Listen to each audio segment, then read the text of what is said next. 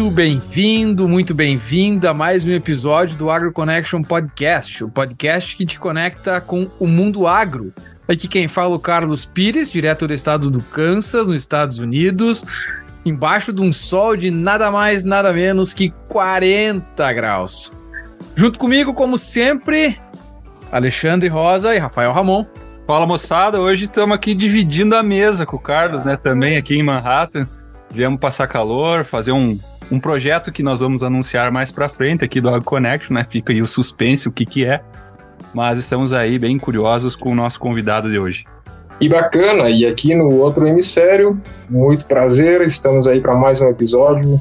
Rafael Ramon aqui com vocês também. Vamos lá. Muito bom. Bom, hoje o AgroConnection vai falar sobre um tema muito importante que está sempre em todas as rodas de conversa estabilidade produtiva e manejo para altas produtividades. E obviamente que para falar de um tema tão importante, temos um convidado tão importante quanto nosso amigo que já nos visitou aqui nos Estados Unidos, Henry Saco. Seja muito bem-vindo ao AgroConnection Podcast. Olá, olá, amigos do AgroConnection. Saudações aí. Uma grande satisfação aí estar com todos vocês aí tá se interagindo, trocando bastante informação aí. Muito bem, mesa apresentada e antes de mergulhar no nosso episódio, vamos tirar um tempinho aqui para falar da nova geração da Ford Ranger, o novo lançamento da Ford que chegou para revolucionar o mercado de picape. Você que passa o dia inteiro no campo cuidando do seu negócio, cheio de desafios, já imaginou como seria ter uma picape que te ajudasse a encarar todos esses desafios? Carlos, Rafael e amigos ouvintes, vou contar para vocês. A nova Ford Ranger te permite isso. Principalmente quando o assunto é tecnologia e conectividade. Equipada com piloto automático, adaptativo, com stop and go, assistente para manobras evasivas em cruzamentos com frenagem automática, ou seja, mantém aquela distância segura para o veículo da frente, né, Carlos? E além da localização do veículo através do app da Ford Pass. O que, que tu acha disso, Carlos? Não, esse é sensacional, né? Porque, tchê, se levarem sem minha permissão, eu pelo menos sei onde tá, né? Exatamente. Além disso, carregamento sem fio, a tela multimídia de 12 polegadas, é brincadeira. Olha o tamanho dessa tela. Com conectividade com Apple CarPlay e Android, tudo sem fio. Vai, esse aí vou te dizer, Alexandre. Você entrar na picape e aí já conectar tudo automático na tela, você já sai ali com é, o mapa pronto para onde você quiser ir, já sai a música tocando. Isso aí é sensacional. É uma presença, né? Bom, a nova Ford Ranger te mantém sempre seguro e conectado para enfrentar, como tu falou, todos os desafios do campo. Muito bem, e se você ficou interessado e quer saber mais sobre esse novo lançamento, só acessar ford.com.br ou ir até uma concessionária e agendar um test drive para conhecer o que, até então, parecia impossível. Nova geração Ford Ranger, que vem impossível e que vem a nossa vinheta. Fique agora com o Agro Connection Podcast. Informação, ciência e tecnologia. Aqui o conhecimento não tem fronteiras. Muito bem, estamos de volta e Henry, né? Vamos, vamos, vamos chamar de Henry aqui, né? Vamos deixar o sobrenome de lado Opa, por um momento para facilitar. É, antes da gente começar, né, é, de falar da parte técnica, a gente sabe que você é um grande especialista hoje no Brasil, trabalhando com consultoria na área. É, a gente quer conhecer um pouco da tua história, como que o Henry nasceu é, anos atrás, virou um dos principais consultores hoje no Brasil. Esse é o momento, senta que lá vem história. Positivo, Carlos, Rafael, Alexandre. É, primeiro, agradecer também o convite aí para a gente estar tá conversando aí. O, o início da, da minha influência né, na, na área agrícola veio do, da minha família. Os meus pais são naturais de Mogi das Cruzes e eles são a segunda geração. É, eu, sou, eu, sou, eu, sou, eu sou um japonês que nasceu no Brasil, né, tanto parte de pais quanto parte de mães foram os meus vós que vieram do Japão e como todo japonês aqui na aqui no Brasil é, começaram trabalhando nos cafezais, trabalhando com horticultura. E o meu pai ele é, plantou bastante batata, é, mandioquinha salsa. E, e, isso influenciou toda a família. E a agricultura sempre foi um tema né, que estava é, dentro do, das rodas da, da, da família. E isso acabou me influenciando e me apaixonando pela, pela essa área fantástica que é a área, que é a área agrícola. E Mogi das Cruzes é uma região assim que tem muita horticultura, são um monte de canteiro que ele abastece uma cidade importante no Brasil, é, que é a Grande São Paulo. E por ter é, bastante é, produtores, né, assim, de que investem na, na área e, e lavoura de, de horta existe, exige uma dedicação muito grande, é uma área assim muito rica tecnicamente. E na oportunidade, quando é, tive, né, de, de andar nas fazendas, conhecer as lavouras, é, não tive dúvida que é, agronomia fosse é, a decisão que eu queria estar tá me envolvendo. E aí, decidindo de várias escolas, eu dei, decidi fazer a, a Exalc. Uhum. A Exalc, talvez por uma questão de proximidade, eu tinha, antes de entrar na escola, eu conhecia muitos professores, é, e um professor assim que vários a gente é fruto das pessoas que a gente mais convive, né? E, e eu tive a oportunidade de conviver com pessoas muito boas antes de entrar na Exalc, que eram professores, então já tinha bem claro que eu estava buscando dentro da, da Exalc, né? Então vou citar algumas pessoas que eu, eu devo um carinho enorme, né? Como o Hazimi Tokeshi, que ele está vivo com bastante idade, né?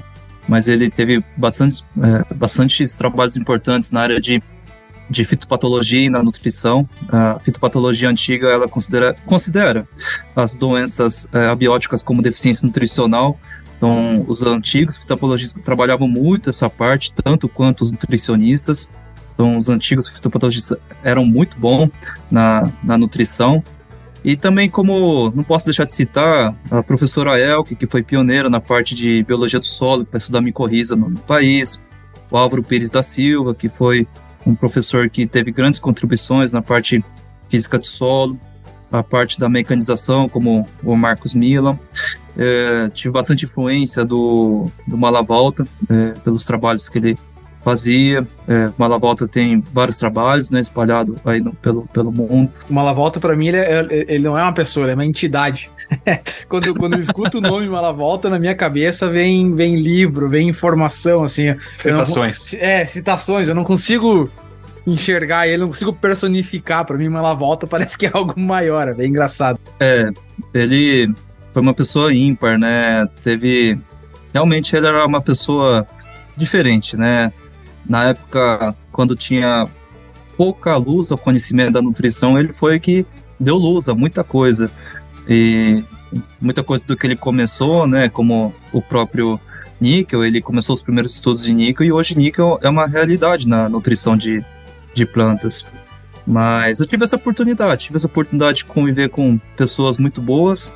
Em 2004, já sabendo muito bem claro que eu queria estar tá traçando, queria estar tá trabalhando, eu montei um grupo de pesquisa com o apoio desses professores, é, principalmente o professor Hazimi Tokeshi. Esse grupo de pesquisa, esse grupo de estágio, ele tinha como missão replicar um sucesso que um produtor de Suzano, Suzano, uma cidade de São Paulo, teve, que é justamente conseguir produzir batata na mesma área por vários anos. Isso é um desafio, porque é, a batata é uma cultura que traz muita doença, né? Então ele conseguiu através de planta de cobertura e batata conseguir é, conseguir montar essa composição. E aí eu começando esse trabalho, juntando com vários é, colegas, né, é, lançamos essa semente. Esse grupo de pesquisa interessante e está até hoje na Exalc. Hoje quem é o coordenador desse, coordenador desse grupo de pesquisa é, é o Fernando Adreotti. E até hoje tem uma, tem uma garotada, uma piazada boa lá trabalhando lá e aí, ao longo da, da minha caminhada, né, é, essa parte de entender o todo, o sistema de produção, eu, ao me formar, eu comecei a trabalhar com, com a família. E aí, 2013, 2014, é, o, CESB, o CESB, que é um comitê aqui no Brasil, é, o CESB é a sigla de Comitê Estratégico Soja Brasil, era formada, é formada por pessoas de notoriedade na, na época, né? E continua, claro. É, mas as pessoas mudam com o tempo, né? A, o trabalho de cada um. E na época se reuniu os melhores pesquisadores que tinha na, na época e fez vários trabalhos e um deles era justamente isso. Entendia que o desafio da produtividade também estava na mão do produtor. Então o SESB fez o contrário, vez dele é, procurar lançar à frente do conhecimento agronômico, ele convidou o produtor, não numa escala de um município de um estado, mas a nível nacional. Ele convidou o produtor a desafiar o seu potencial produtivo e fez esse convite a todos. E todo produtor não deixa de ser um pesquisador. E aí, com o tempo, muita coisa boa começou a acontecer, né? Como as fronteiras da produtividade. Eu lembro muito bem, é, quando eu entrei, foi em 2014, eles precisavam de uma pessoa que se envolvesse com esse tema, né? Ficasse full time. E para esse tema eu abdiquei os negócios da família. Eu falei, não, isso eu, vale a pena uma vida e uma passagem, né? Aí eu pedi um tempo os negócios da família e falei, não, vou mergulhar de corpo e alma nesse assunto. E eu entendendo que também seria uma continuidade do que tinha feito até então. E foi uma época muito interessante, porque eu peguei justamente a transição em que, quando se falava de 100 sacos de soja, era um sentimento que dá 6 toneladas por hectare de, de grãos, é, era um sentimento de que era muito difícil alcançar esse nível de produtividade. Então, isso é uma coisa muito interessante. Você vê que na história da, da produtividade da soja, que é difícil no passado, que parece difícil hoje, né? Que parece difícil hoje, com o tempo vira uma realidade. Então, é muito interessante você ver, por exemplo, ah, na época, na década de 80, se falar 80 sacos era uma coisa né, muito fora do normal. Hoje, é, a gente escuta umas produtividades além né, de 100 sacas, né? E que não tenho dúvida, com todo o trabalho de dedicação, sim, possa ser que seja uma realidade com o tempo, né? Isso depende de vários fatores. Mas que nessa oportunidade do SESB eu mergulhei de corpo e alma, fiz vários trabalhos, e o SESB me deu uma liberdade enorme, assim, de fazer o que, que entendia que era necessário. A primeira coisa que eu pedi para o SESB foi, nossa, uma diferença de 20 sacas, né? Um produtor que está colhendo ali 70, 80 sacos, e atravessa o carreador, colhe, colhe 100 sacos, a diferença não deve estar em cima do solo, deve estar embaixo do solo. A primeira coisa que eu pedi foi é, a possibilidade de cada lavoura que tivesse, deixar eu ver como é que está a raiz e o solo, né? Então toda lavoura que estourava, eu tinha essa, essa liberdade de abrir o solo até um 1, 2 metros, fui até 3 metros de profundidade, fui estudando perfil, sempre com a cabeça muito aberta e sempre é, sem pré-julgar, né? Sempre escutar muito o que o produtor está falando, o que o produtor acredita e o que a planta está falando também, que é tão importante quanto esses dois. E aí, depois de muito tempo, né, ajudando os produtores é, a entender o que estava acontecendo, chegou um momento que é, a demanda que os produtores tinham comigo era muito grande, né? E aí, e aí aconteceu o, o meu trabalho de consultoria, né? Então, se você falar assim que a minha profissão de consultor foi planejado, não foi, meus amigos. Foi, foi assim por acidente. Eu vou colocar dessa forma. Minha profissão como consultoria aconteceu por acidente. E, e desde então foi, foi se evoluindo, né? E eu tinha um entendimento que tinha muita coisa da, da, de informações que poderia melhorar o processamento e que é, surgiu a iniciativa de a gente montar uma plataforma digital para ajudar a calcular o quê? Yield Gap, potencial produtivo. E hoje é, hoje é uma realidade. Hoje, com um botão, você tendo as informações, você calcula hoje o yield gap, né? Então, hoje é acessível a todos os produtores. E aí, isso a gente começou a avançar a consultoria com uma plataforma para ajudar a processar os dados aí, que seria o Data Farm. E aí, e aí são duas empresas distintas, né? Tem o Data Farm, que tem o sócio em que a gente é, investiu e, e, tem trabalhado e tem sido uma evolução contínua, né? que tem sido um grande aliado para tomar decisões, e, a, e, o trabalho de consultoria que é, tem essa presença constante no campo para entender é, o que, que o produtor está precisando, ajudar o produtor, bem, bem pé, pé na fazenda, né? Toda semana está pisando barro ali, ajudando eles aí. E hoje, é, em termos de presença no estado, né? Uh, eu estou muito presente aqui no estado de Minas, onde está a minha casa.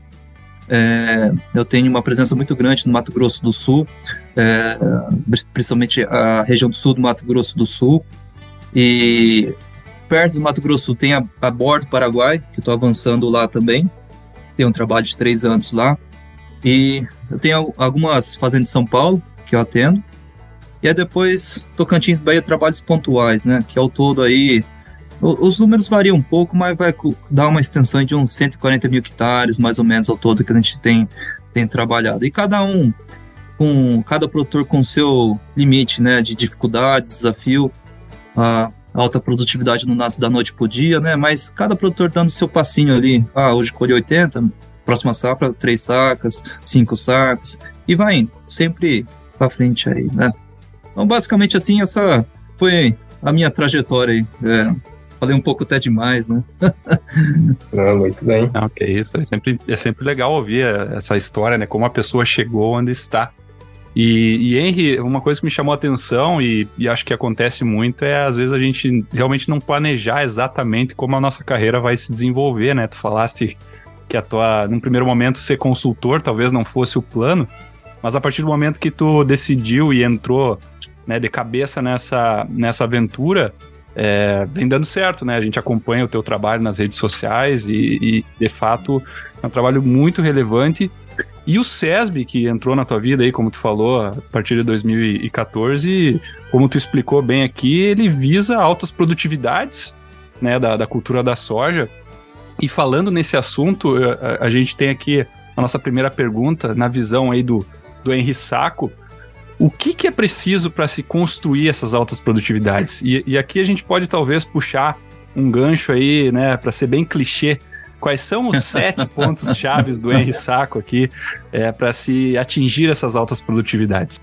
Tá, eu vou convidar todos nós a fazer uma reflexão bastante importante aí. É, é um conjunto de fatores, né?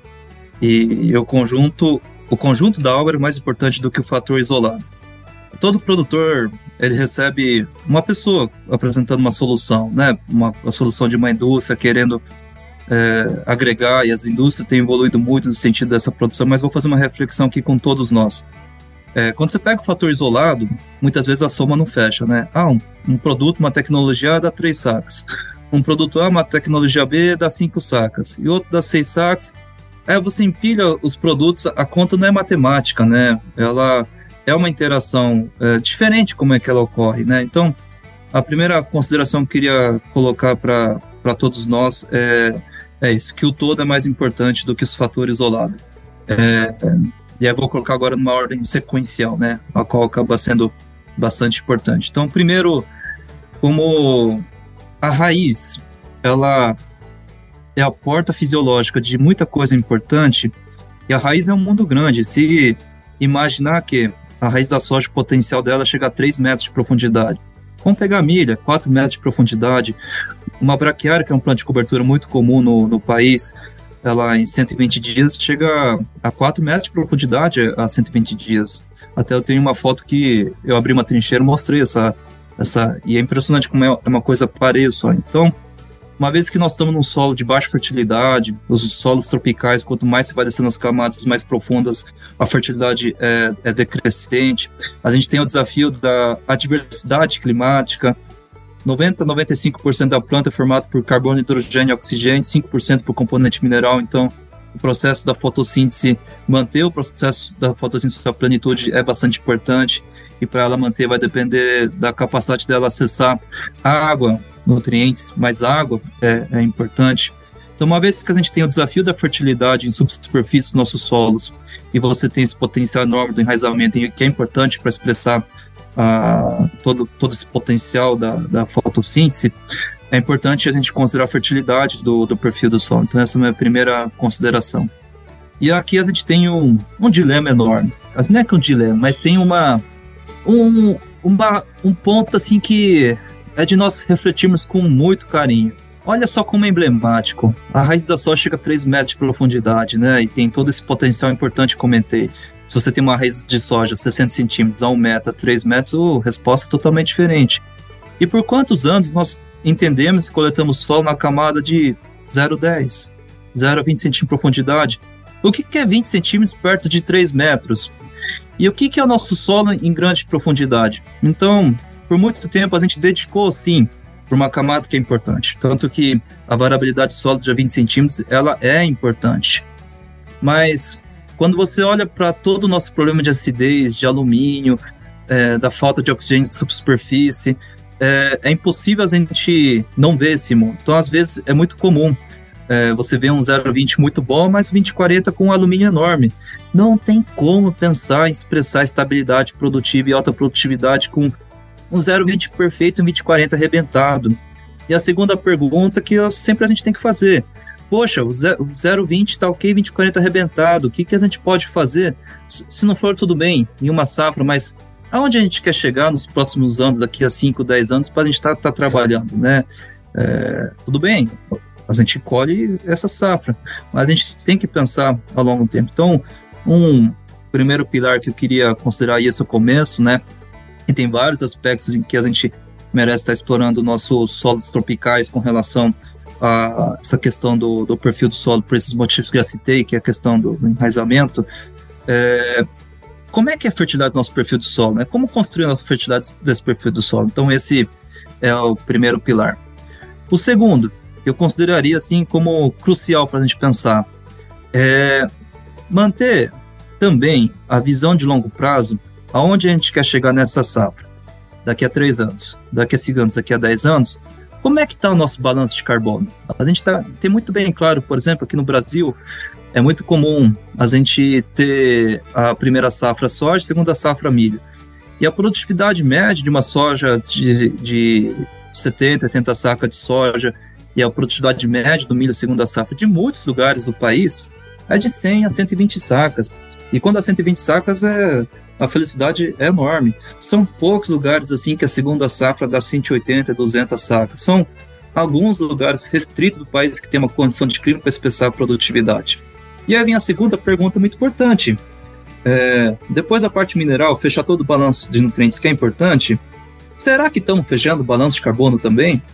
Será que estamos, ao longo daqui a 5, 10 anos, nosso, nosso balanço de carbono é positivo a ponto de que a gente nosso horizonte A não é das melhores. Nosso horizonte A dos nossos solos é 10 centímetros, 15 centímetros. A estrutura granular é 5, 10 centímetros, é, quase nunca é 20, 25 centímetros. Aí você olha a estrutura da raiz, onde está a estrutura granular, você vê uma raiz bem desenvolvida, tal, com bastante raiz adventícia, uma modulação bonita. Aí foi para a estrutura em blocos, já não é a mesma é. coisa, já é uma, estrutura, uma raiz crescida, né? Então essa pergunta que merece, o que, que a gente está fazendo para mudar essa realidade, né? E quando você vai para esse ponto, e para mim hoje é um dos grandes pilares que o Brasil está, né? Porque o Brasil entendeu a importância do perfil do solo, uma coisa que fico muito contente, né? Hoje todos abrem uma trincheira, mostra a raiz, coisa que não tinha 10 anos atrás. Então todo mundo é, entendeu e quebrou um paradigma que tinha na época. Eu lembro muito bem em 2014, numa das reuniões do SESB, quando coloquei que, poxa, a raiz da soja pode ir muito além do que 20, 60 centímetros de profundidade, né? Na época, muitos tinham entendimento que era difícil, porque tá escrito isso, né? Se você buscar os livros. Qual é a profundidade maior do volume de raiz da, da soja? 60 centímetros tal. E é 60, na verdade, porque a gente tem impedimento do solo, de alguma natureza tal. E com isso o Brasil entendeu, né? Essa, esse primeiro pilar. Agora, esse segundo pilar que é justamente construção do, carbono, construção do carbono e da planta de cobertura. Tem muitos fazendas, sim, que está avançado, que está indo muito bem, né? É, eu olho o mundo, né? Eu olho, andei, andei em vários lugares do mundo, eu vejo que nesse sentido é, tem muitos produtores que estão à frente, mas a média a gente tem um trabalho a ser feito ainda. Eu acho interessante, Henrique, que você comentou nessa questão de balanço de carbono, né? Isso, isso é um. Isso é altamente debatido entre pesquisadores, né? Mas a gente nunca viu isso tão próximo do produtor como talvez tenha esteja nesses últimos anos, né? É. E aí eu imagino que você vai continuar trazendo os pilares aí, né, que você considera para alta produtividade. E a verdade é que o balanço de carbono ele está relacionado com praticamente quase todas, né? Então é, é, difícil falar em longo prazo sem realmente pensar nesse balanço de carbono, né? Que para o nosso ouvinte aí é basicamente é o balanço do quanto entra de carbono no solo, que na maioria das vezes vem com plantas, né? E o que sai que na maioria das vezes sai como é, é, dióxido de carbono para a atmosfera, né? Então é, é, essa entrada e essa saída. Positivo, Carlos, é uma oportunidade assim ímpar, né? É, o mundo estimu acabou estimulando o mundo, mas a lavoura acabou indo nesse ponto pela dor, né? O balanço de carbono está muito ligado com a estabilidade produtiva também, né? Então, é, 2021, 2020 teve secas assim que é, o registro de secas foi nos últimos 80 anos atrás. E é interessante quando veio a seca, quem tem um, um, um solo bom, perfil de solo bom e uma matéria orgânica boa, mostrou assim que o quanto que ajudou. Não vou falar expressar a tua produtividade numa seca grande, né? na Viraí, por exemplo, sul do Mato Grosso do Sul, na última safra, é, dezembro normalmente chove. Não choveu, dezembro inteiro. Aí caiu uma gotinha d'água e mais 30 dias de veranico em janeiro, né? Então, numa situação como essa, colocou à prova as plantas e, e isso, isso acabou sendo bastante é, desafiador acabou sendo o laboratório nacional, né? Mostrou quem que tá, tem a casa arrumada, quanto que cada um consegue tolerar a seca nesse, nesse sentido. Só um solo de Illinois para aguentar isso aí, né? Esse período sem chuva aí, solos de Illinois que são mal drenados. Vamos dizer assim, né, Alexandre?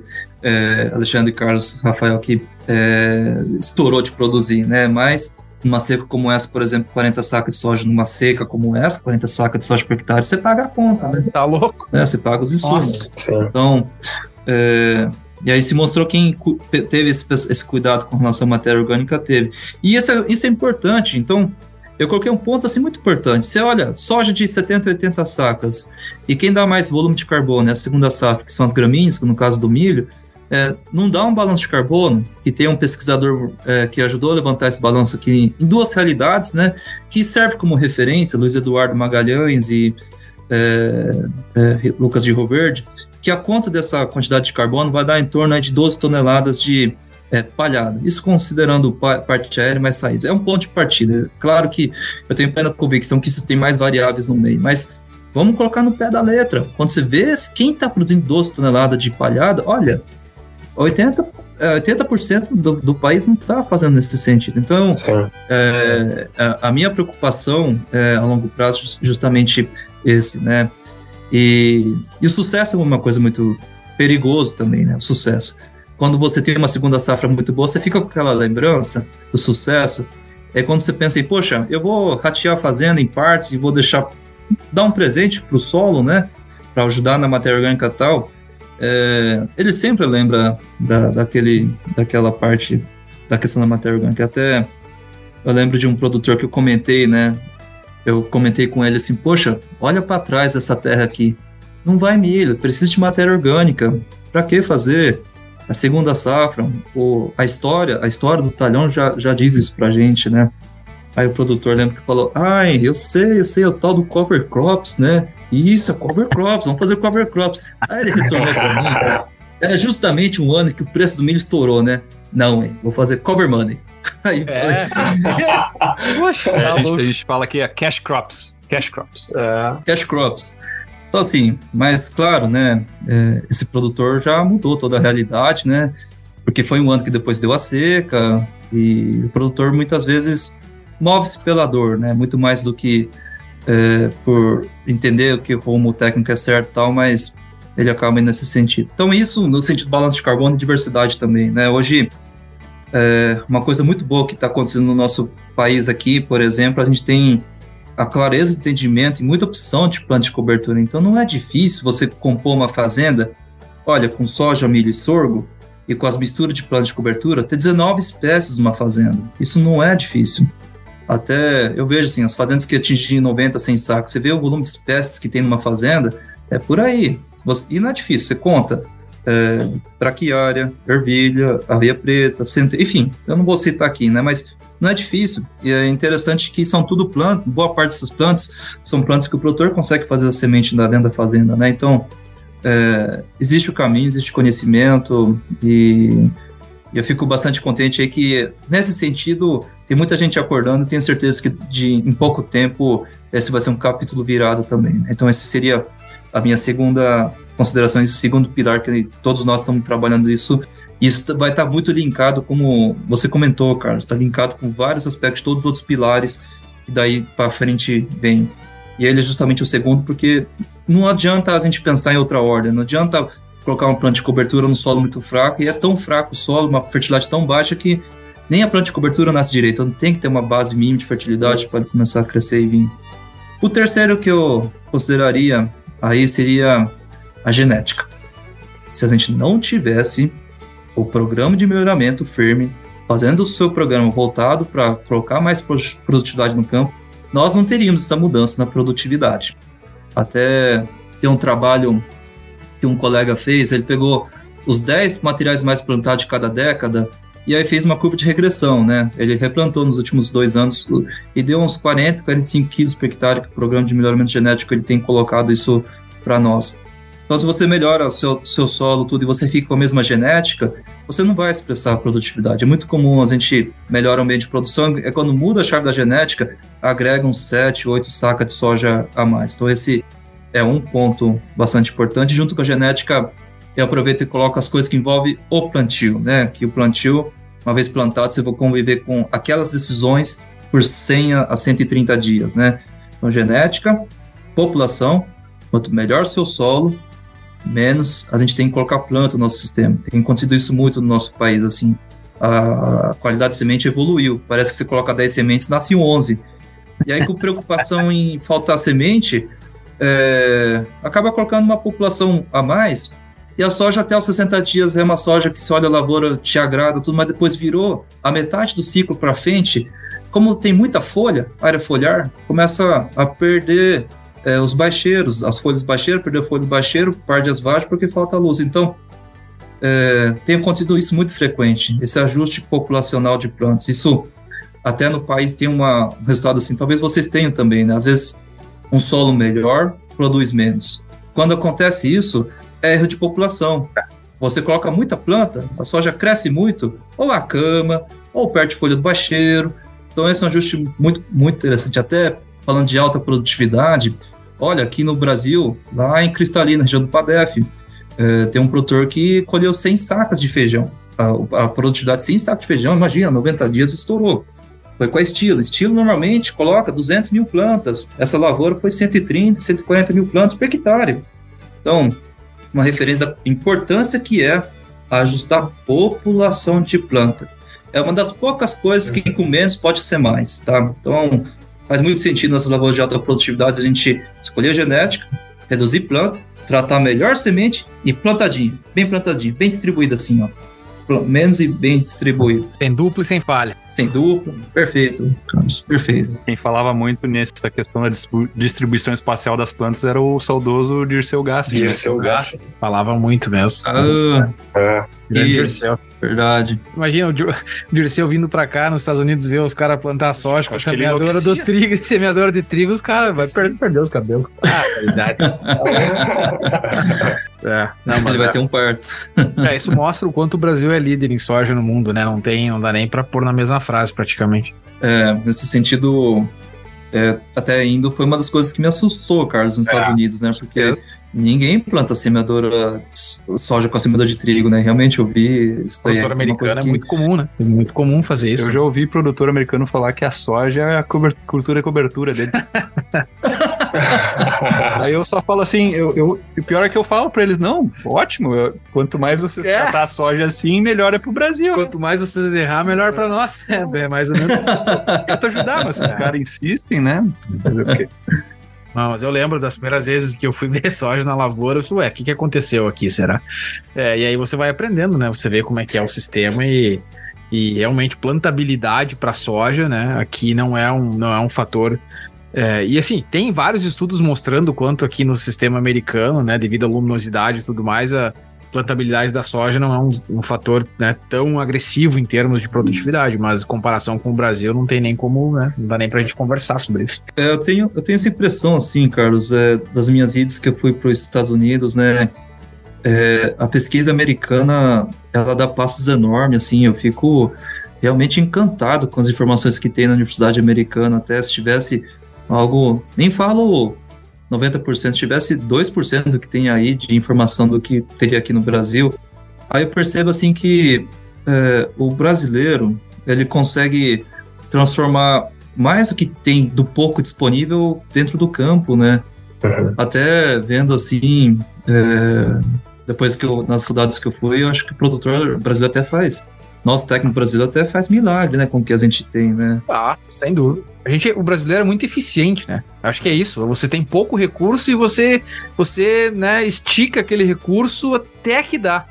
E aqui não, não, aqui tem muito recurso e às vezes você cai até no comodismo de ter tanto recurso. Então, um quarto pilar que eu, é importante colocar, isso eu vejo muito, né? É, é o manejo fitossanitário. Você tem uma proteção de planta de 3% de potencial produtivo de 60 saques, 3% de potencial produtivo de 120 saques, então esse é um pilar bastante importante. O Brasil, ela tem uma pressão de doenças enorme, isso tem acontece porque a gente não tem um inverno que corta o ciclo das doenças, ele continua dependendo do que você coloca. Então, um tropeço aí é um tropeço importante. E se tratando de alta produtividade, por mais que a indústria biológica venha, ele agrega na defesa da planta, mas não é a solução em si.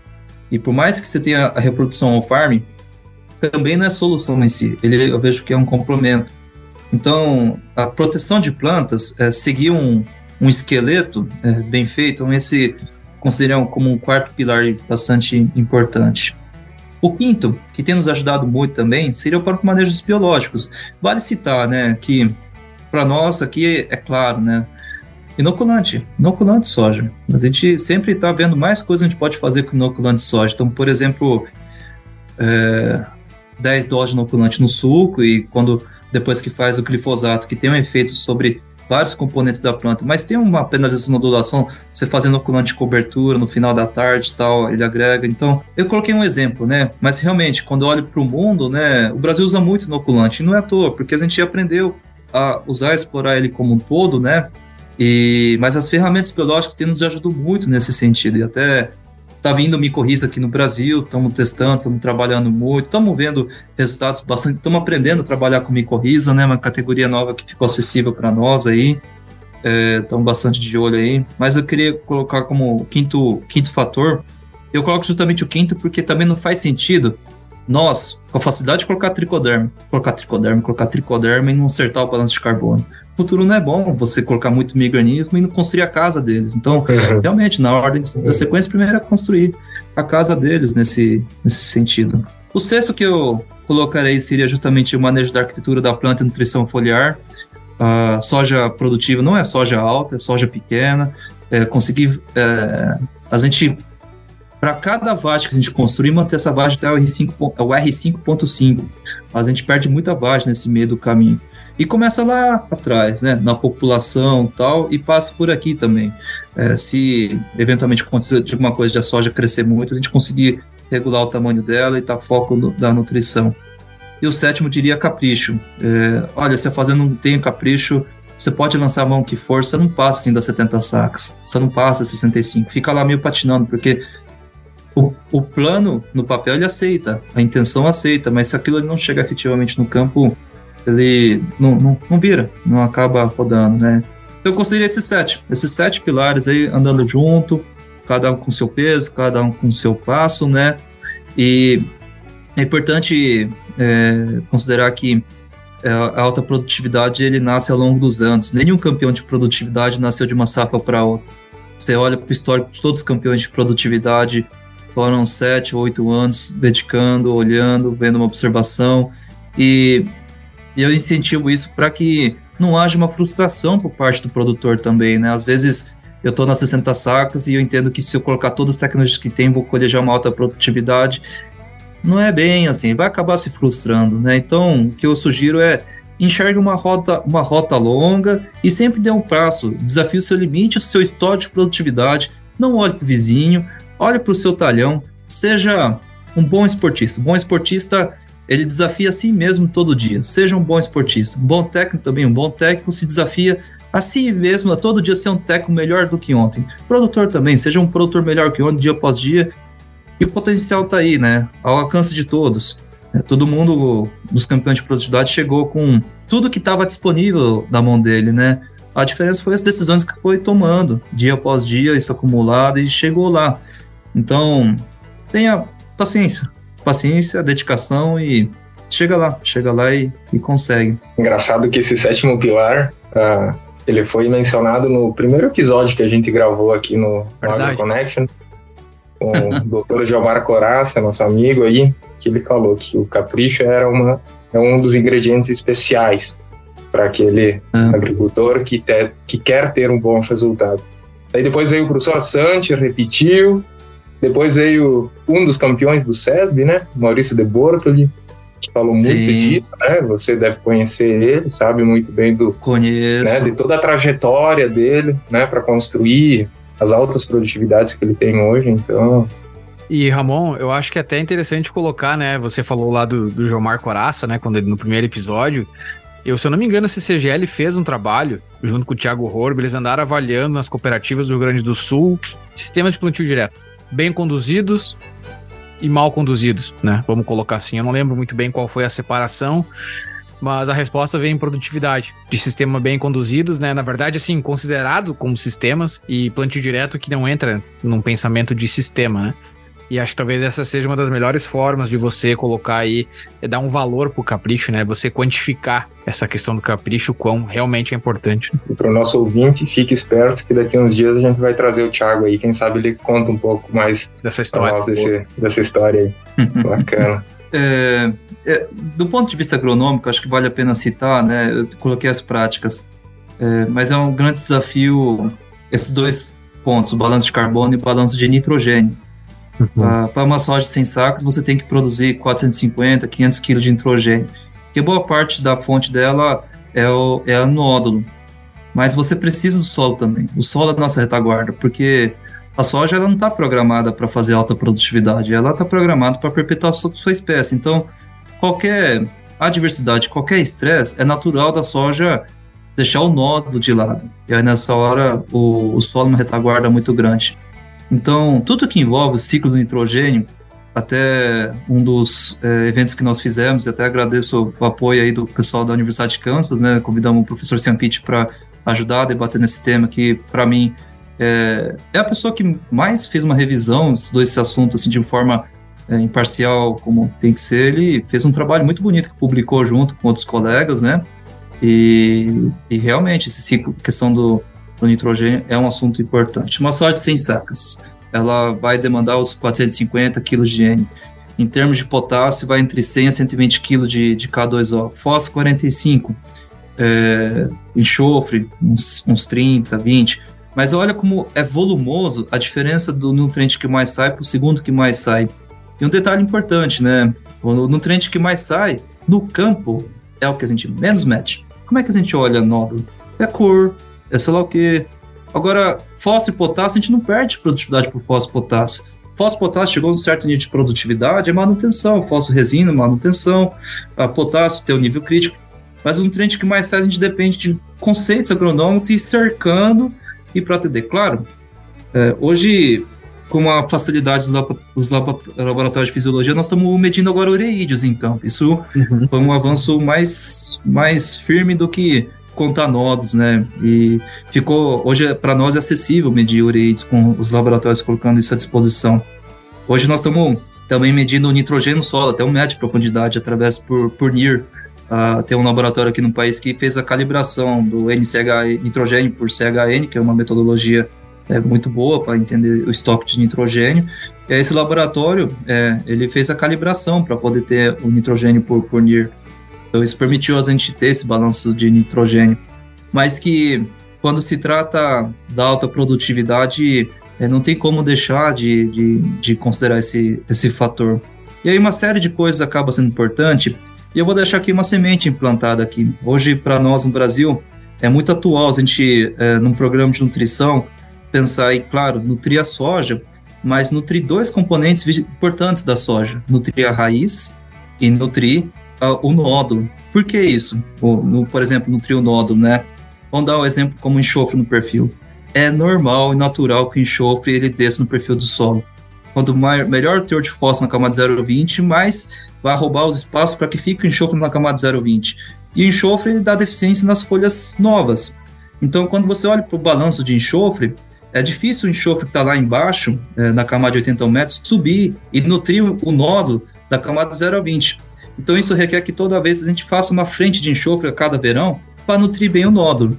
É nutrir bem o enxofre? Qual que é outro nutriente que vem? E é o nutriente que mais concentra no nódulo, é o molibdênio a gente tem uma carência grande de, de molibdênio. Então é um binômio muito forte, você cuidar do fósforo, depois tem que cuidar do enxofre e cuidar do molibdênio, pensando em quem? E nutrir bem o nódulo.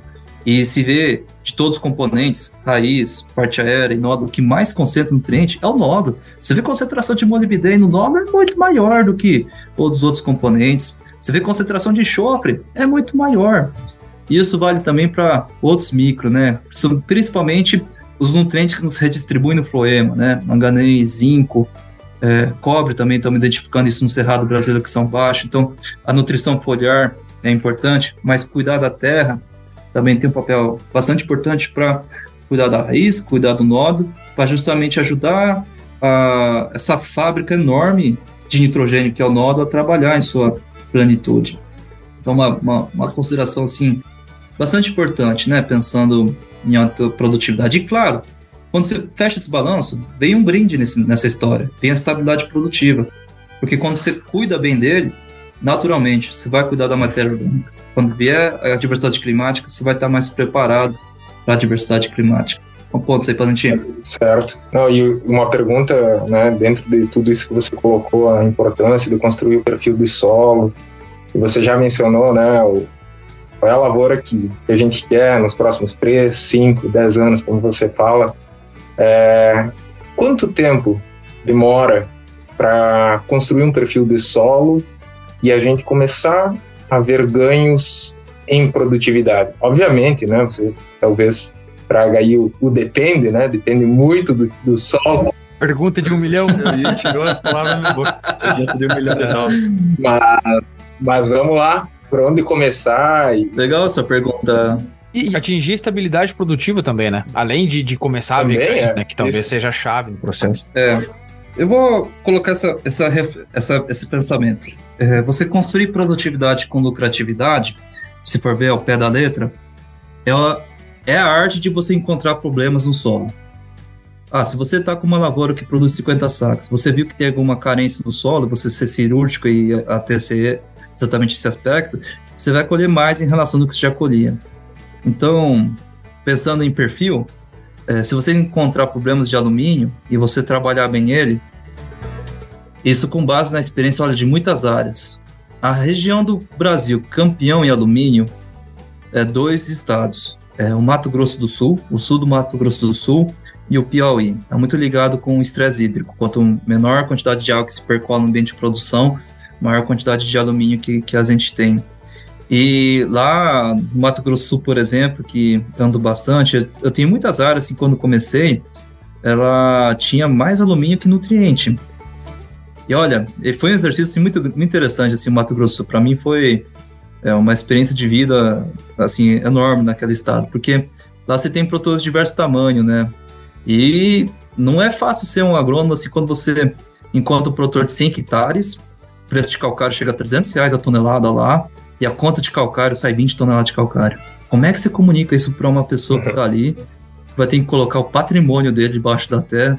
Então, assim, é, mais uma região bastante interessante, mas em três anos, três anos você resolve muita coisa, até, é, até antes. Qual que tá os grandes pontos, né, para você conseguir construir perfil? Primeiro é o critério de calagem.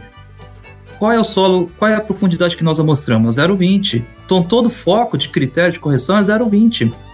É, e se você coloca cálcio, então o critério que eu considero, depois podemos conversar isso aí também, é, todos os meus solos eu coleto até um metro de profundidade, porque meu critério de correção de solo engloba perfil. Eu começo com 60 centímetros para preservar a lucratividade, e aí depois eu vou descendo. Se der uma dose muito grande, sempre você vai ver um problema muito grande na camada 0 a 20. Muitas vezes tem muito mais alumínio que existe um limite que você tem que colocar na mesa, né? Vai ter lavoura, vai ter, vai ter soja, vai ter braquiário, vai ter pasto, né? Então, para ter soja, primeira claro. condicionante é não ter alumínio na camada 0 a 20. Então, existe um divisor de água aí que é, tem que ser feito, né? E quando for fazer, é, questão de dose que eu queria colocar. Se a gente quer perfil, tem que ter uma dose diferente. E o carbonato dá essa possibilidade. O carbonato, ele chega a um certo pH, ele para. Ele não estoura é, pH 8, 10, ele fica quietinho. E aí, com isso, mais a infiltração de água, é aí que está o gatilho. E aí tem que se medir. Hoje, de todas as áreas, eu meço infiltração de água de uma forma mais simples, eu fechar o balanço de carbono, fechar as plantas de cobertura. Com esses dois princípios, você preservar a infiltração de água pela seja um método mecânico, ou seja, principalmente um método de planta de cobertura, que esse é um carro-chefe bastante importante é, e somado à dose, você consegue corrigir, assim, o desafio que tiver do alumínio até o método de profundidade. Eu tenho vários casos, assim, que tinha muito alumínio perfil, em pouco tempo a gente conseguiu alterar até o método de, de profundidade. Então, é, eu não quero também julgar o que foi feito até então. É, as fórmulas que a gente tem foi importante, foi um avanço extremamente importante mas que quando a gente olha para as próprias lavouras de sucesso, muitos produtores foi o que rasgou as fórmulas e deu um passo a mais na dose de calcário. Bahia é um exemplo. Bahia, se tivesse seguido as fórmulas, não teria Bahia. Quem venceu ali é 12 toneladas, 15 toneladas de calcário. 12, 15 toneladas de calcário não dá na conta das fórmulas tradicionais. São fórmulas que, claro, com outras referências ele acaba acontecendo. Então, o campo também, por isso que o produtor, o produtor é um herói, né? Um herói oculto, né? Ele é um pesquisador também. Ele, pela tentativa, ele encontrou uma, uma forma de cada fase acontecer. E hoje a gente tem as metodologias que, entendendo o sucesso, dá para agora replicar o sucesso, né?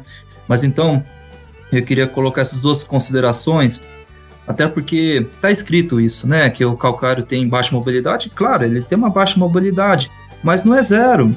É, se você tiver uma infiltração de água, tal como coloquei, tem uma dose boa, você consegue estar tá avançando e corrigindo bem. E, e fertilidade do solo, quanto maior o tamanho do problema e você mais trabalha nele, maior o salto de produtividade. Olha, é mais de uma área assim, pegando soja de 50 sacas em um ano, indo para 70, 80 sacas assim, quando tem esse problema. Porque Imagina, se uma pessoa chegou com 50 sacas com uma panela de alumínio, uma grande quantidade de alumínio, se você destrava aquilo ali, imagina o potencial que é, né? É, então, assim, é, o qual que é o difícil, né? É, é o destravar, é, é, vencer o medo, né? Que hoje é mais fácil porque tem vários exemplos, mas imagina as primeiras lavouras que rasgou as fórmulas e colocou altas doses de calcário, né? É, foram mais difíceis, ainda mais quando. Uma coisa é você colocar uma coisa que é desconhecida em 10% da sua área, uma coisa é colocar uma coisa que é desconhecida na época na sua área inteira, né? Independente do tamanho da área, é a vida da pessoa, né? Então, é, dar esse primeiro passo, sim, foi a coisa mais. É, dar os primeiros passos é, mais, é o mais difícil, né? Mas a resposta vem bem rápido, bem rápido, e os, os grandes pontos são são esses. E claro, olhar para o todo, né? Que como já comentei, é, olha, uh, uma, um, por exemplo, um cuidado que a gente tem que ter enorme quando se pensa em grandes doses de calcário, incorporar, é palhada. É, para mim é muito bem claro esse número. Uma soja com palha e sem palha, é, Oklahoma tem o conceito da faixa rica, né, que eu achei muito legal tal. E aí eu me inspirei na faixa rica não em, em, outros conceitos também. Então, em on-farm, na fazenda, eu, eu fiz, estressei positivamente vários fatores, né? E palhada é um deles. Então, quando você tem mais palha ou menos palha, tá em jogo uns 6 a 8 sacas de soja. 6 a 8 sacas de soja. Então, quando você olha para a janela das águas, e você tenta fazer tudo ao mesmo tempo, você tem um grande risco, por exemplo, pega julho, faz operações meio seca, judia as máquinas porque está seco e tal. Chega setembro, outubro, produtor preocupado com a segunda safra, planta soja e planta o milho. A soja não colhe bem porque não tem palhada e o milho também não sai aquelas coisas porque a solo está em construção, né? Então, uma dos pontos importantes quando dá o gatilho de corrigir bem o solo é o quê? Tá preparado para perder a segunda safra.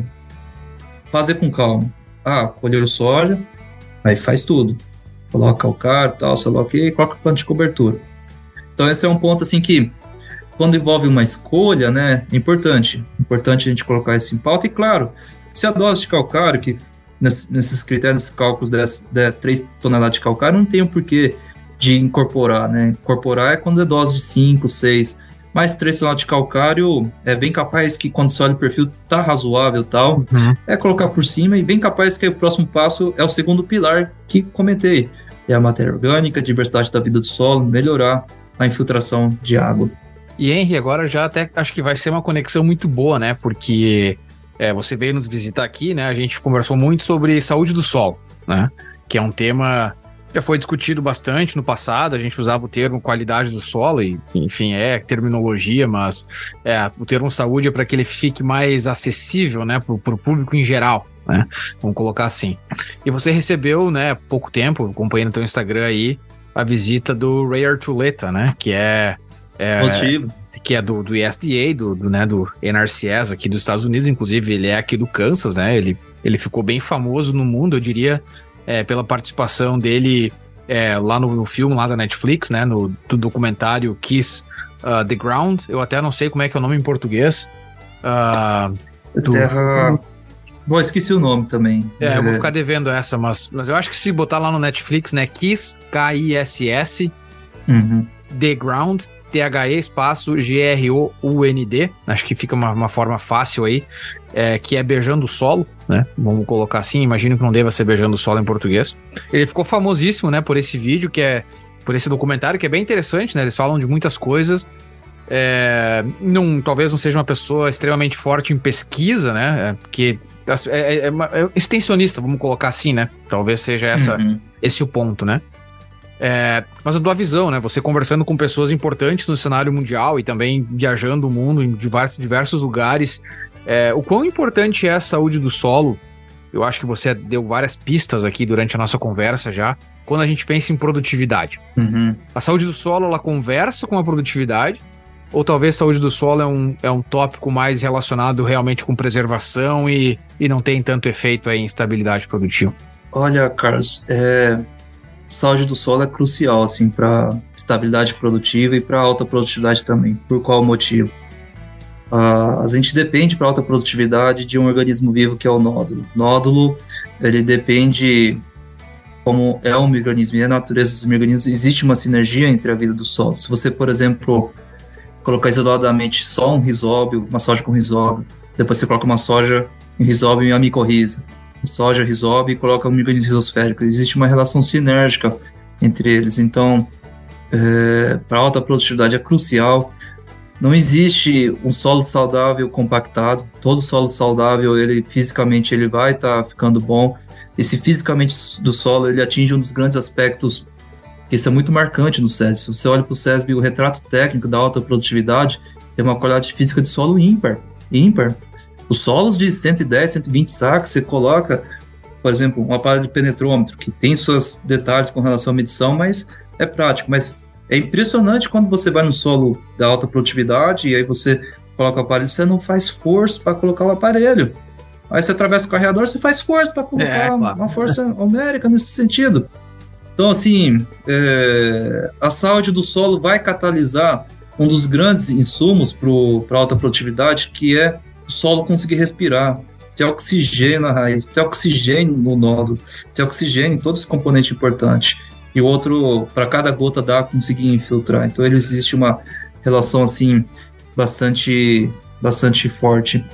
E, e as metodologias estão evoluindo, né? Eu, eu eu acredito que em breve, assim, cada vez mais a gente vai ter mais opções aí de metodologia, né, Carlos? Você é bastante dedicado em todo esse assunto, tudo. Existe essa demanda no, no campo é, enorme, né? A beta-glicosidase foi um passo, mas nosso entendimento precisa dar mais alguns passos aí também, ela não é, não é completa.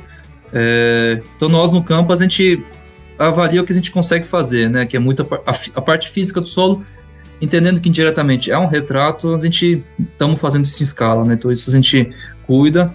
E uma coisa que é, o, quando o Ray Arculeta é, veio, né? E ele é, nossos nas rodadas de debate tudo ele incentivou muito. E é uma coisa interessante, né? É convivi com a Ana, Prima, Ana Primavera, que é uma outra é, pesquisadora assim muito forte em agroecologia. Referência. Referência. E ela também falava isso e o Hazim Tokeji também falava isso, né? O solo tem que ter cheiro de mata nativa. Então, o, o cheiro da mata nativa é reflexo da geosmina. E a geosmina só é possível ocorrer se tiver vida no solo. Então, realmente acontece quando você pega o solo e você olha, você não vê que não tem um cheiro assim forte, né? E até junto com o Ray Arculeta tinha um outro mexicano que tem um trabalho muito interessante, o Alexandre Carrillo. Dentro do deserto do México, ele conseguiu viabilizar a produção animal no deserto do México. Tem vários resultados bastante interessantes. O Alexandre comentou isso aí também nessa ocasião da visita técnica, em que é, quando você compara, por exemplo, ele comparou a sensibilidade do tubarão em conseguir identificar uma gota de sangue no meio da água, né? É enorme a sensibilidade. E aí ele comparou essa sensibilidade de nós como pessoas, a nossa sensibilidade de identificar esse cheiro da, da, da geosmina é muito grande, diz que é até maior do que comparativamente, proporcionalmente ao olfato do tubarão. Isso é interessante. É, para nós, quando a gente pega um solo, e isso está no nosso instinto, você olha e vê uma mata nativa, é naturalmente traz uma paz, traz uma sensação que já é uma sensação é bom mesmo. o caminho está certo, né? Isso, isso é intrínseco da nossa, do nosso instinto, do nosso, da nossa razão de ser, né? Então, é, é um indicador assim que é, eles, é, foi muito debatido né, nessa rodada e faz muito sentido.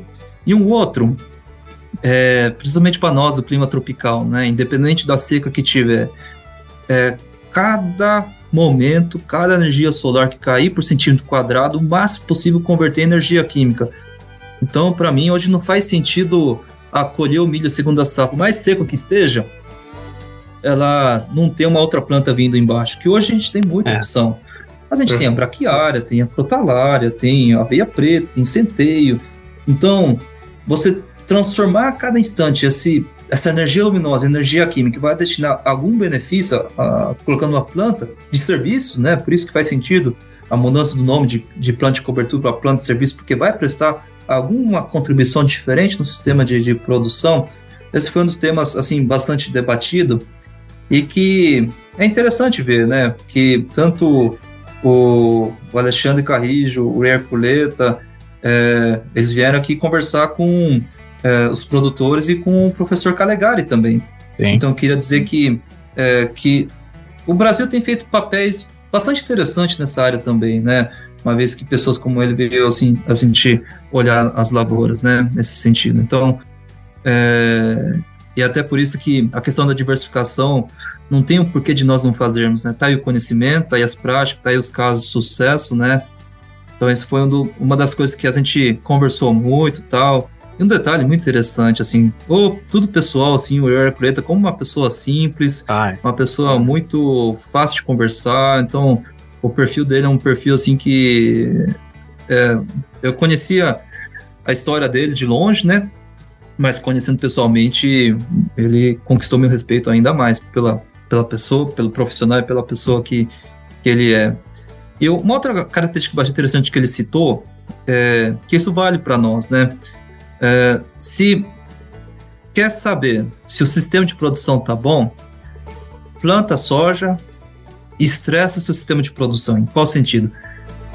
Lógico, com a fertilidade já construída, né? Com suas todas as ponderações. Mas tira adubação.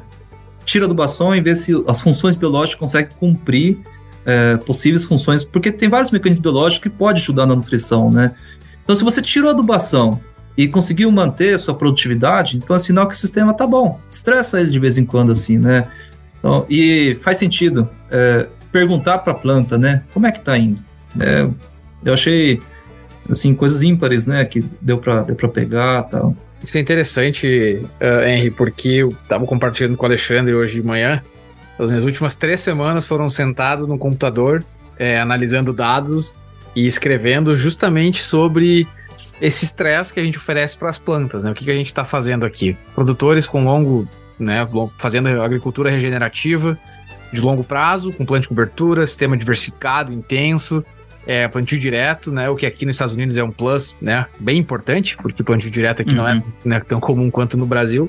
E o que a gente está testando é, depois de mais de 25 anos de plano de cobertura, né? E esse, e esse sistema intensivo, o quanto da dose de nitrogênio que a gente pode tirar para milho e para trigo uhum. sem diminuir produtividade. E aí não é em grão, né? É produtividade financeira, né? A gente coloca assim, né? Que seria a dose é, ótima econômica, né? É, e quanto que a gente pode reduzir disso sem, obviamente, você diminuir a, a, tua matéria orgânica no longo prazo. Ah, legal. Então a gente está tentando entender esses mecanismos, porque é importante. Daqui a pouco você começa a retirar nitrogênio, mas aí você começa a utilizar muito do nitrogênio da matéria orgânica, e aí no longo prazo, o que você demorou 20 anos para construir, você começa a depreciar. Né? Então a gente está uhum. tendo esse cuidado para fazer essa avaliação. Então é muito interessante, né? Porque muitas coisas se, se conversam e e, e, e, carbono, saúde do solo, palhada, isso tudo se relaciona e, e é a, a, fundação, né, para muito do que a gente discute hoje. É uma maneira nova de ver né, esse sistema, como tu falou, porque a gente está acostumado a fazer o balanço nutricional baseado no que sai dos grãos, né? E agora a gente está olhando dentro do que o Henry falou, a gente está olhando né, que a gente precisa nutrir o solo e os micro-organismos e os nódulos. Então a gente está entrando num outro, né, num outro prisma aí de avaliação dentro desse balanço nutricional de carbono nitrogênio que conforme foi discutido aqui, né? Positivo, Alexandre. Olha, é, o, solo dos Estados Unidos tem uma natureza, né? Mas se olhar para os solos brasileiros, por exemplo, tem regiões de Unai, Minas Gerais, né, que é uma região aqui do Cerrado, que o teor de cobre no solo é quase próximo de zero em DTPA. E a vida do solo também precisa de cobre, né? Então tem que ter uma base mínima, porque faz parte do processo de respiração da mitocôndria, que tem é. em qualquer célula viva. E tem resultados bastante interessantes, por exemplo, quando você vai colocando calcário calcário, uma coisa interessante é a matéria orgânica. Ela vai aumentando ao longo do tempo. Tem um, tem um trabalho de um pesquisador muito grande. Isso eu vejo em campo. Você vai colocando calcário, você vai melhorando a matéria orgânica do, do solo. E até talvez uma pauta de um, de um trabalho para se fazer, né? É, que eu já vi isso em clima temperado já. É, mas quando você vai aumentando a diversidade do solo, é, você aumenta a biomassa, mas não necessariamente você aumenta a quantidade de carbono respirado por unidade de peso de um organismo. Isso significa o quê? Para cada carbono que você coloca, aumentando a diversidade, até virar um CO2, ele passa por uma cadeia maior de organismos e cada um cumprindo uma função. Ele demora mais para poder, do carbono de uma biomassa de material vegetal até virar um CO2.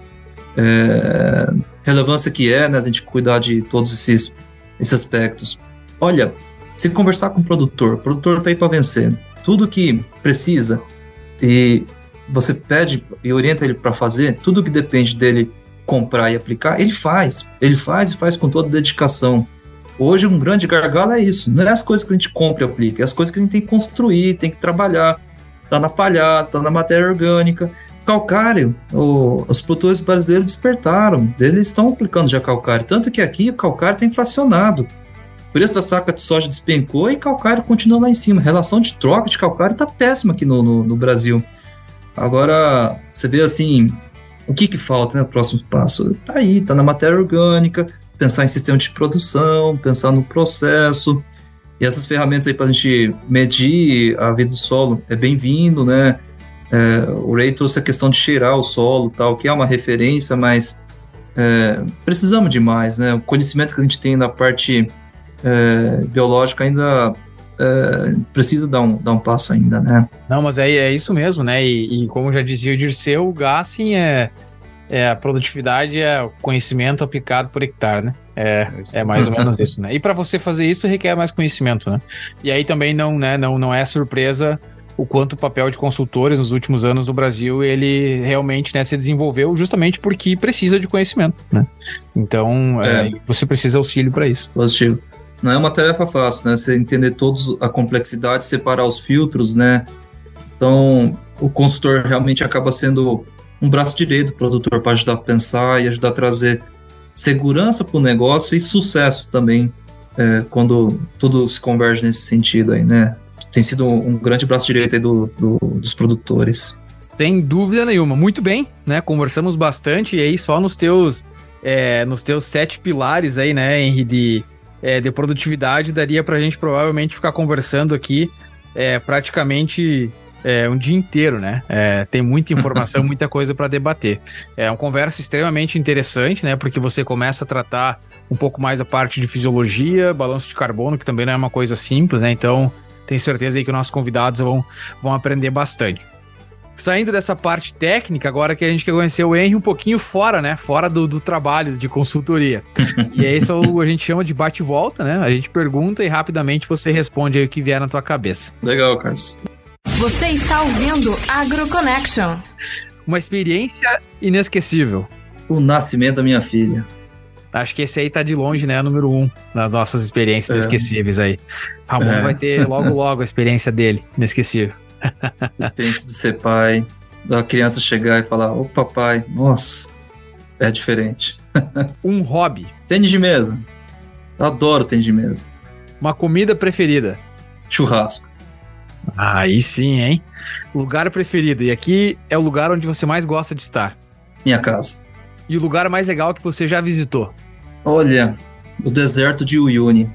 O deserto de sal, lá da Bolívia. Interessante. Tudo bem, o país não tá bem, mas aquele lugar, a natureza é impressionante. E um estilo de música preferido? Um rock.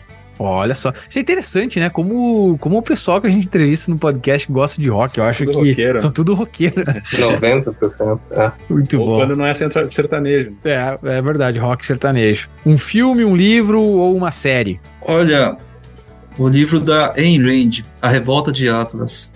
Hum, um livro. Interessante, vou falar. Todo, todo mundo deve ler esse livro. Muito interessante esse livro. Muito bom. E um time de futebol? Brasil. Olha aí, ó. É Seleção brasileira.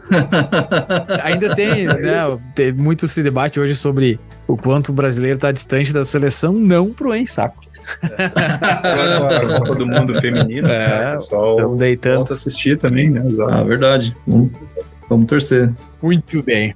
Henry, muito obrigado pela conversa, sensacional, né? Mais um dia, mais um daqueles dias que a gente aprende pra caramba e, e o podcast ele não acaba aqui porque a gente fica refletindo, né? Muito dessa conversa hoje, é, eu particularmente, né? Agora vou fazer alguma coisa aí e a cabeça fica funcionando, né? Em tudo que a gente conversou, o que, que a gente pode fazer para melhorar, quais são os desafios, as diferenças, né? Que a gente vê aqui nos Estados Unidos pro Brasil, que são inúmeras, né? A gente sabe que o copia e cola na agricultura não funciona, né? Então é, te agradecer aí por, por, por ter dedicado o teu tempo para conversar com, com, conosco e também com os ouvintes do AgroConnect. Carlos, bom para ti que, tá, que ainda tem umas horas aí. É verdade. Como a gente grava à tarde, né, da, da noite, para nós aqui no Brasil, quando a gente grava, eu sempre tenho dificuldade para dormir depois.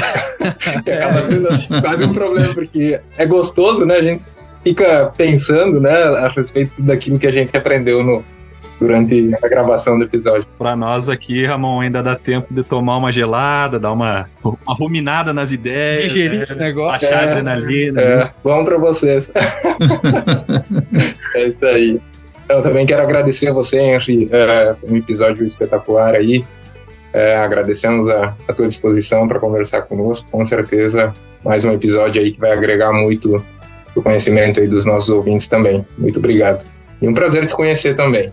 Ah, muito bom. Eu acho que a gente discutiu, acima de tudo, agronomia hoje aqui, né? Sim. Falamos de todos os pontos. É, é como tu falou, né, Carlos? Aquela pergunta sobre os sete pontos-chave ali, o episódio girou em torno daquilo, né? E a gente soube explorar aqui, o Henry nos deu uma aula de como cada fator, e tenho certeza que se a gente te pedisse 10 fatores, tu faria 10, né? Porque eu acho que tem outros que estão inclusos aí, que obviamente tem a sua importância. E te agradeço, né, mais uma vez a gente poder estar tá conversando e te esperamos para mais um, um tour aqui pelos Estados Unidos, assim que né, tu tiver disponibilidade, a gente vai estar tá sempre disposto a te receber e, e nós dar uma, uma camperiada, como diz aqui nos Estados Unidos. Agradecer aí, Car Carlos, Alexandre, Rafael, sobre a oportunidade aí para estar tá fazendo esse, essa conversa maravilhosa aí e com expectativa de agregar, agregar aí para os produtores, para os técnicos, para os agrônomos, para pesquisa. Conta comigo. Muito bom, então, para quem nos acompanha até agora, vai ganhar o presentinho, que a gente vai falar um, um atrás do outro aqui agora, os sete wonders, né? Os sete pontos chaves aí do Henry Saco para aumento de produtividade e para estabilidade produtiva. Número um, fertilidade do perfil do solo.